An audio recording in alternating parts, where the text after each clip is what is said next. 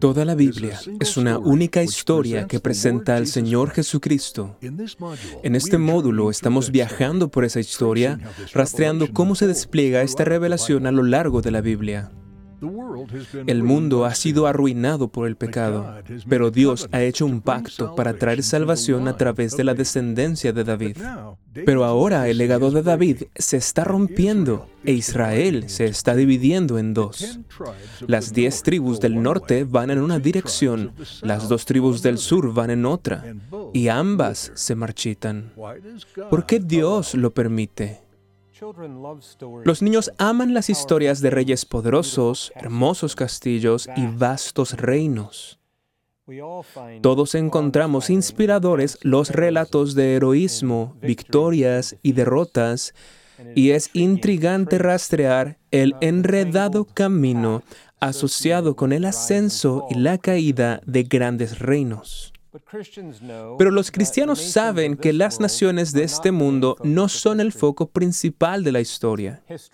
La historia es la historia de Dios y Él se coloca en el centro de su historia, su reino, su iglesia y su pueblo.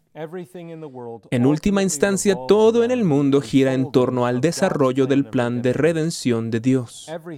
Todo en la historia sirve al propósito del Evangelio de Dios. ¿Cuál es la causa detrás de la división del reino de Israel en dos partes? ¿Y cuál es el significado teológico de este evento? ¿Qué papel desempeñan David y Jeroboam a lo largo de esta historia? ¿Algún día esta división será sanada? Y si es así, ¿cómo? ¿Cuál fue el pecado número uno que Dios enfrentó más a menudo en el Antiguo Testamento? Cómo los temas teológicos derivados del periodo del reino dividido llegan hasta el Nuevo Testamento. ¿Cómo es que este periodo establece nuestra expectativa de lo que vendrá con la llegada de Cristo y las implicaciones para el resto de la historia? ¿Hay algo que pueda ayudarnos a realizar un seguimiento de todos los detalles de esta parte confusa de la historia redentora? El alcance de esta lección cubre el periodo de la historia redentora que se extiende desde la división del reino, después de Salomón, hasta el momento anterior al exilio babilónico de Judá. Consideraremos los puntos teológicos obtenidos de esta historia, que son las obras de Dios. En la próxima lección nos enfocaremos en la palabra de Dios hablada a su pueblo a través de los profetas durante el mismo periodo. Pero permíteme comenzar ofreciendo algunas sugerencias que te ayudarán mucho en tu estudio de esta parte de la Biblia y en la comprensión de su teología. En primer lugar, después de la división de la tierra en los dos reinos, el reino de Judá y al norte Israel, hay dos líneas paralelas. Así que si puedes encontrar o crear una línea de tiempo que muestre tanto a los reyes de Judá como a los reyes de Israel, será de gran ayuda para tus estudios. Pero igual de importante, necesitarás saber qué profetas envió Dios a Judá y qué profetas envió a Israel y cuándo profetizaron ellos a sus respectivas naciones. Añade también esta información a tu línea de tiempo. Cuando estás leyendo las narraciones de los libros históricos, como Segundo de Samuel, Segundo de Reyes, Segundo de Crónicas, e incluso Esdras, Nehemías, Esther, etc., debes consultar tu línea de tiempo para ver qué profetas estaban profetizando en qué momento. Ahora, ¿por qué esto es importante? Bien, has visto en este curso la importancia de conectar los eventos en el desarrollo de la historia redentora, las obras de Dios, con la palabra de Dios. Así que debes estudiar lo que Dios está diciendo, ya sea a Judá o a Israel, a través de sus profetas, mientras estudias el desarrollo de la historia de estas dos naciones. Eso combinaría la revelación de Dios en la historia y su revelación en la profecía, proporcionando así una imagen completa del mensaje de Dios. Este método mejorará en gran medida tu comprensión de la teología de la Biblia. En segundo lugar, todos tus estudios sobre los detalles de los eventos históricos en los primeros cinco libros de las Escrituras, y especialmente tu conocimiento detallado de la ley de Dios, en conjunto con la teología que has extraído de todo esto, serán indispensables para tu estudio y comprensión de los profetas, en particular porque los profetas harán constantes referencias a este material, lo cual los judíos habrán reconocido, por lo que tú también deberías. Los profetas apuntaban al pasado, al futuro y a las implicaciones del presente. Estaremos considerando a los profetas en la próxima lección. Por último, un poco de conocimiento de la geografía de Judá e Israel también serán útiles. Si tienes acceso a mapas bíblicos, eso ayudará. Esto nos sirve no solo para seguir la línea histórica, sino también por el significado teológico atribuido a los acontecimientos en diferentes lugares. Te recomiendo encarecidamente que utilices estas herramientas a través de tu estudio del Antiguo Testamento. En segundo lugar, prestemos atención a lo que vemos en este periodo de la historia. Dios reveló que los reyes debían representar al Señor mismo ante su pueblo y por lo tanto tener un corazón como el de Dios. David proporcionó el modelo de un rey que reinó bajo el Señor, enfocado en los intereses de Dios y su gloria y gobernando bajo su ley. Leemos en 1 de Samuel 16:7, Jehová no mira lo que mira el hombre, pues el hombre mira lo que está delante de sus ojos, pero Jehová Jehová mira el corazón. Dios dice que David fue uno que guardó mis mandamientos y anduvo en pos de mí con todo su corazón, haciendo solamente lo recto delante de mis ojos. Primero de Reyes 14:8. Recuerda esas últimas palabras lo recto delante de mis ojos. David se convirtió en el modelo de un rey piadoso, pero también surgió otro rey, uno que se convirtió en el modelo de un rey impío, esto es Jeroboam. Notarás que el contraste entre David y Jeroboam se repite una y otra vez a lo largo de la historia de Israel. Así que, por ejemplo, fíjate en la descripción del piadoso rey Ezequías en segundo de Reyes 18.3. Dice, hizo lo recto ante los ojos de Jehová conforme a todas las cosas que había hecho David su padre. En contraste, cuando la Biblia describe a los reyes impíos, ves las siguientes palabras repetidas una y otra vez. Tomaré un ejemplo de Joacás en segundo de Reyes 13, 2. Dice, e hizo lo malo ante los ojos de Jehová y siguió en los pecados de Jeroboam, hijo de Nabat, el que hizo pecar a Israel, y no se apartó de ellos. Verás esta comparación con todos los reyes impíos. Siguió en los pecados de Jeroboam, hijo de Nabat, el que hizo pecar a Israel. Las breves referencias a David, porque hay pocos reyes piadosos, y las referencias frecuentes a Jeroboam son obvias cuando estás leyendo esta porción de las Escrituras. Pero en todos estos casos se habla de lo que era correcto o incorrecto ante los ojos del Señor, ante su vista. Claramente lo que Dios ve es lo que más importa. Los reyes piadosos y los impíos se distinguían por tener o no a Dios, su causa, su gloria, su ley y su pacto en el centro de sus intereses. ¿Fueron ellos hombres conforme al corazón de Dios o fueron opuestos a Dios? La historia de Israel después de Salomón es, en gran medida, un relato del quebrantamiento del pacto y la rebelión. Comienza con el desgarro catastrófico de la nación en dos partes. Esta división entre las dos naciones, con dos tribus en el sur y las diez tribus en el norte, amplía la irreparable ruptura en la teocracia de Israel. La tierra prometida queda destrozada. Roboam, el hijo de Salomón, llegó a ser rey en el sur. Jeroboam se convirtió en el primer rey del norte. Todo esto comenzó con la apostasía de Salomón en primero de Reyes 11.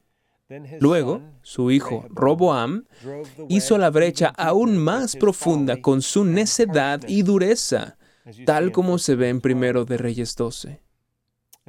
Jeroboam con las diez tribus del norte se rebeló y formó una nación separada. Leemos en 1 de Reyes 12, 16 estas siniestras palabras. El pueblo le respondió estas palabras, es decir, le respondió a Roboam, diciendo, ¿qué parte tenemos nosotros con David? No tenemos heredad en el hijo de Isaí. Israel, a tus tiendas. Provee ahora en tu casa, David. Entonces Israel se fue a sus tiendas. ¿Puedes notar lo que está pasando aquí? Ellos se separaron de Jerusalén, del templo, de los sacrificios y del sacerdocio. Es decir, se separaron de Dios y de su pacto. Nota las ineludibles implicaciones de esta acción. El norte de Israel se retiró y desechó el pacto davídico y luego se rebeló contra las prescripciones del pacto mosaico, tal como dice más adelante en ese mismo capítulo, primero de Reyes 12. Este fue el comienzo de una fuerte decadencia espiritual que condujo a la expulsión de Israel al exilio por parte de Asiria. Ninguno de los reyes del norte de Israel fue un siervo fiel de Jehová. Jehú se acercó más, pero aún así fue un idólatra. En segundo de Reyes 17 vemos que Israel fue llevado al cautiverio porque persistieron en la idolatría.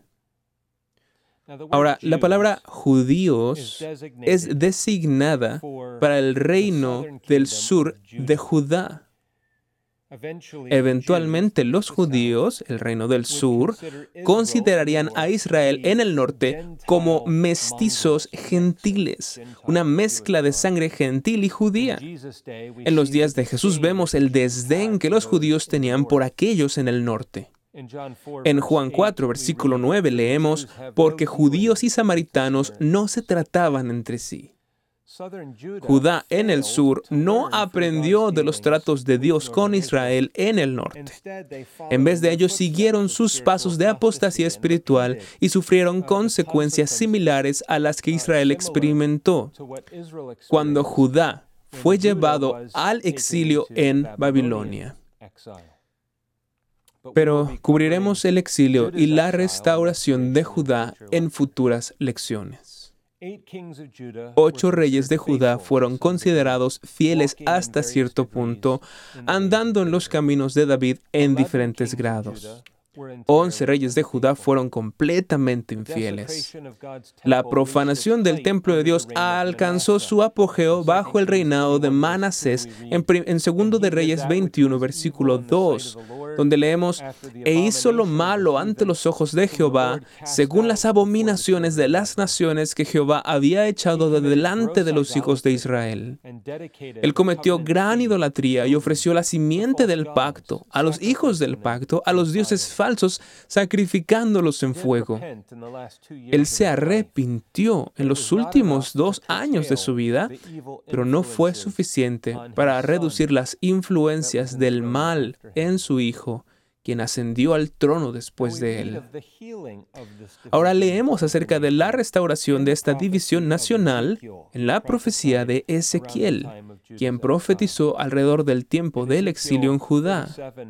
En Ezequiel 37, versículos 16 y 17, ves la descripción de cómo Dios promete que los dos bastones, Israel y Judá, se volverían uno. Pero la división solo sería eliminada en el nuevo pacto cuando el Evangelio fuera llevado de Jerusalén a Judea, a Samaria y hasta los confines de la tierra, como se ve en Hechos 1.8. Pablo habla de esta sanación del Evangelio entre las dos tribus y más generalmente entre los judíos y los gentiles en Efesios 2, versículo 14 y siguientes. Él dice, porque Él, esto es Cristo, es nuestra paz que de ambos pueblos hizo uno, es decir, los judíos y los gentiles, derribando la pared intermedia de separación. Y continúa, y mediante la cruz reconciliar con Dios a ambos en un solo cuerpo, matando en ella las enemistades. En segundo lugar, eso nos lleva a considerar algunos de los temas teológicos en este periodo. En primer lugar, recuerda que en el corazón de la promesa a David había tres cosas. Un mediador de la simiente de David. En segundo lugar, el pacto de gracia que establecía el vínculo con Dios y un reino el cual representa el trono de Dios y su reinado. La historia después de la división del reino representa en gran medida el intento de Israel de deshacerse de estos tres, pero un pecado primario tomó el centro del escenario. Entonces déjame hacerte una pregunta. ¿Cuál fue el pecado número uno que Dios confrontó más a menudo en el Antiguo Testamento.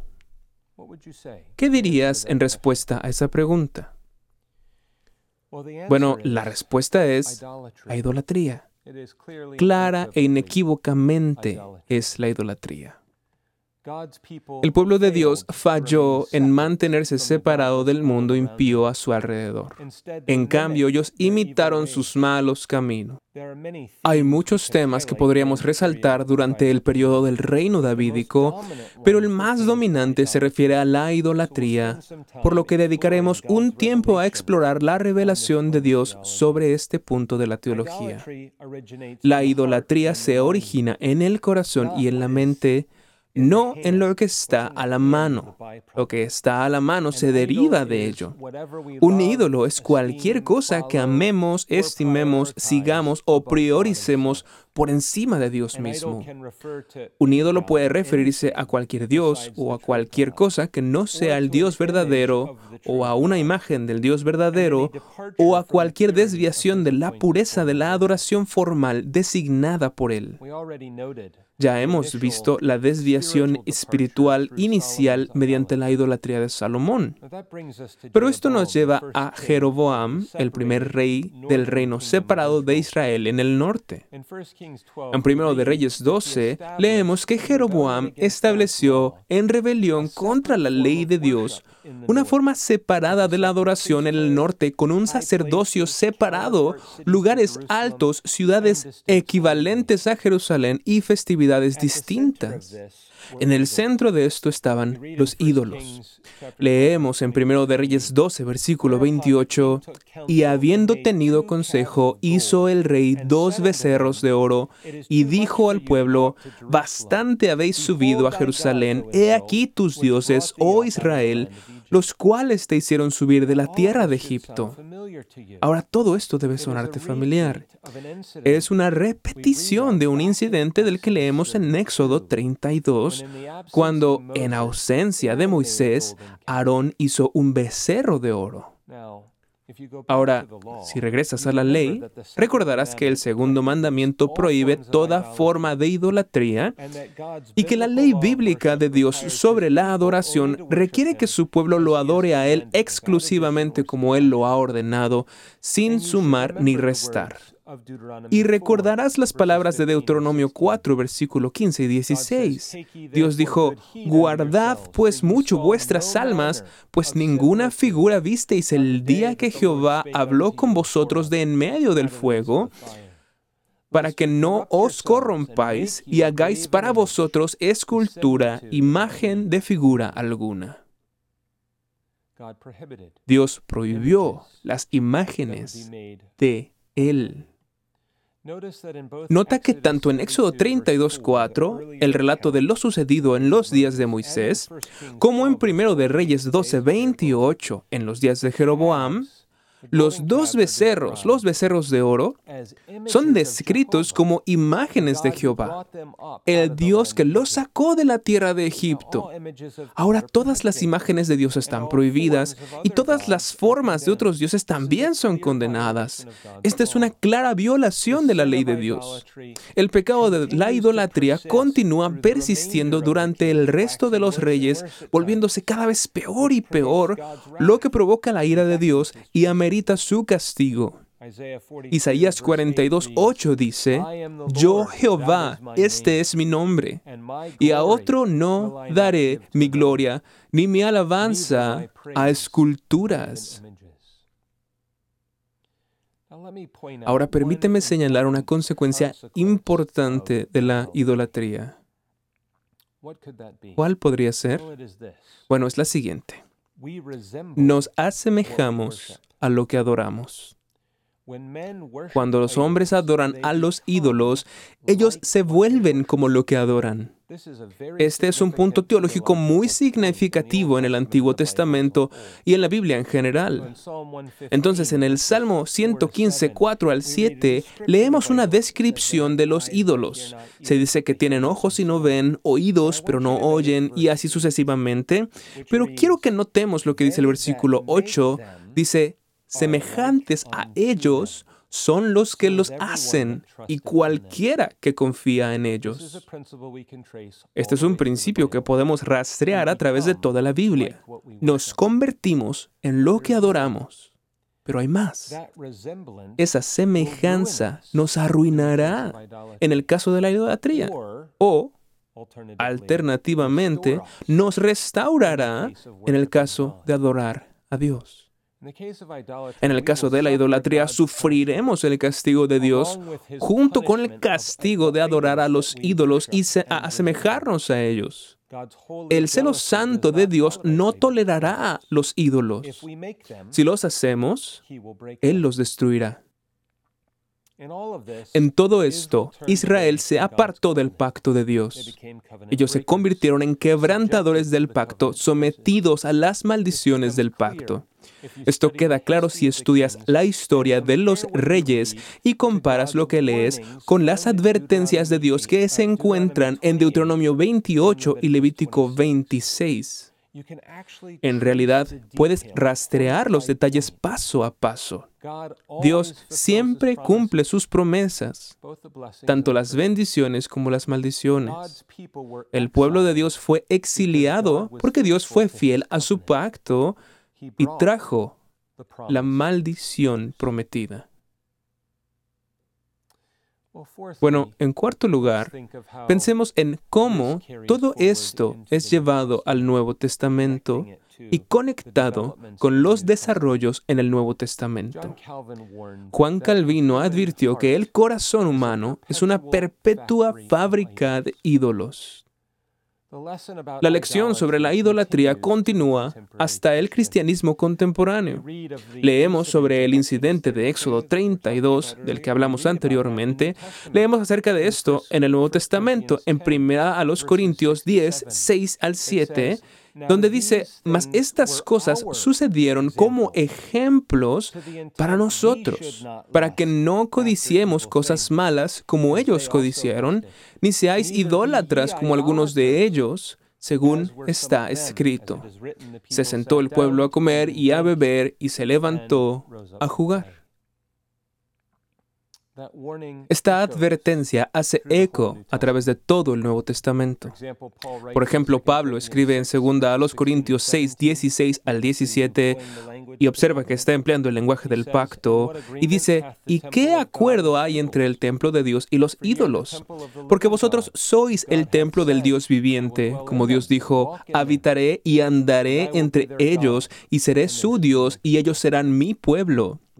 Por lo cual salid de en medio de ellos y apartaos, dice el Señor, y no toquéis lo inmundo, y yo os recibiré.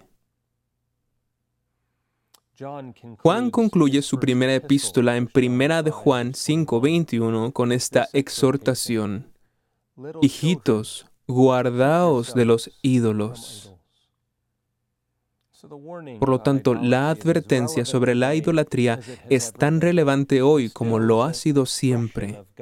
Ella es todavía una expresión del celo santo de Dios y de los santos estándares de su ley. Pero el Evangelio hace más que liberarnos de la idolatría. Aquellos que adoran al Dios verdadero en espíritu y en verdad son transformados a su semejanza. Nos convertimos en lo que adoramos. Dios hizo al hombre a su imagen en el jardín.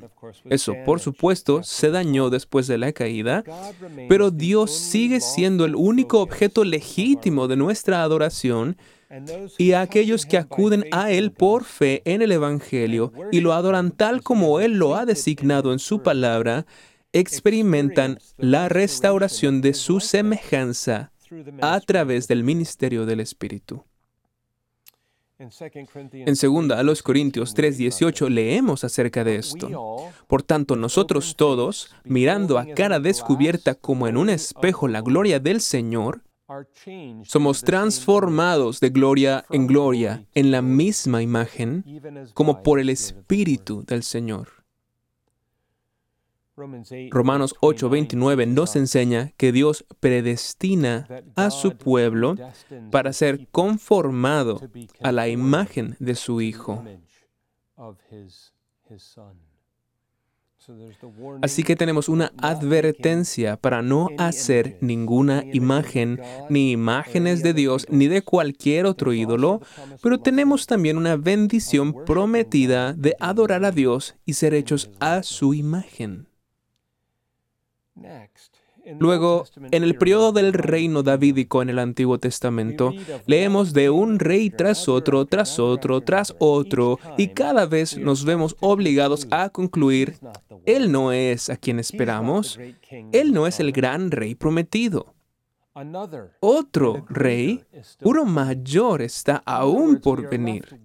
En otras palabras, nos quedamos esperando y mirando hasta que por fin aparece Cristo en las páginas del Nuevo Testamento como el verdadero y último heredero del trono de David. Cristo es el único rey que es verdaderamente conforme al corazón de Dios, porque Él es el Mesías divino. Él triunfará en lograr el dominio de Dios donde Adán originalmente fracasó y donde todos los reyes de Israel fracasaron. Vemos esto en la descripción de la ascensión de Cristo anunciada en Daniel capítulo 7 versículos del 13 al 14. Miraba yo en la visión de la noche, y he aquí con las nubes del cielo venía uno como un hijo de hombre, que vino hasta el anciano de días, y le hicieron acercarse delante de él, y le fue dado dominio, gloria y reino, para que todos los pueblos, naciones y lenguas le sirvieran. Su dominio es dominio eterno, que nunca pasará, y su reino, uno que no será destruido.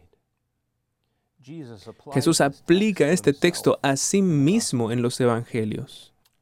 Anteriormente, en Daniel 2, Dios habría descrito el reino de Cristo a Nabucodonosor en un sueño.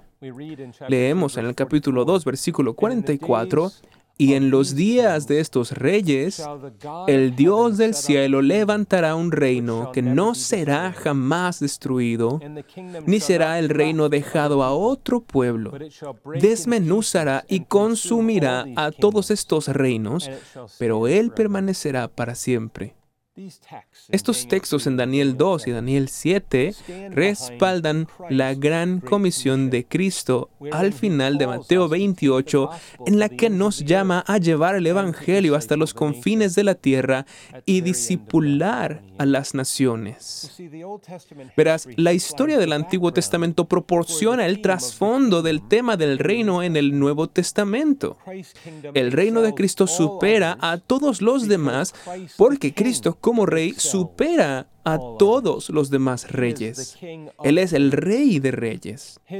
Su reino se extenderá por toda la tierra.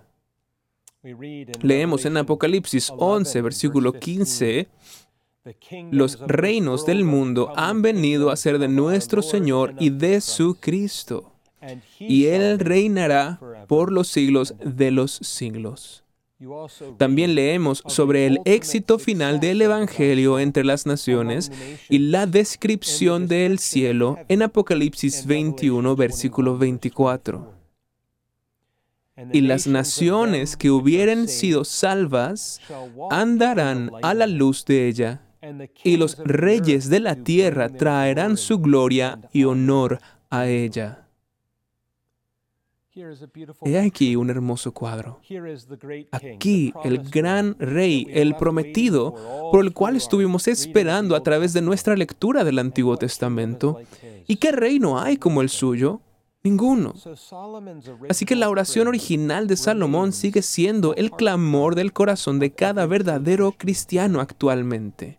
En primero de Reyes 8:60 dice, a fin de que todos los pueblos de la tierra sepan que Jehová es Dios y que no hay otro. Y el Salmo 67 sigue siendo nuestra canción constante, ya que le pedimos al Señor que tome el glorioso evangelio de su gracia a todas las naciones y que ellas se gocen en el Señor Jesucristo.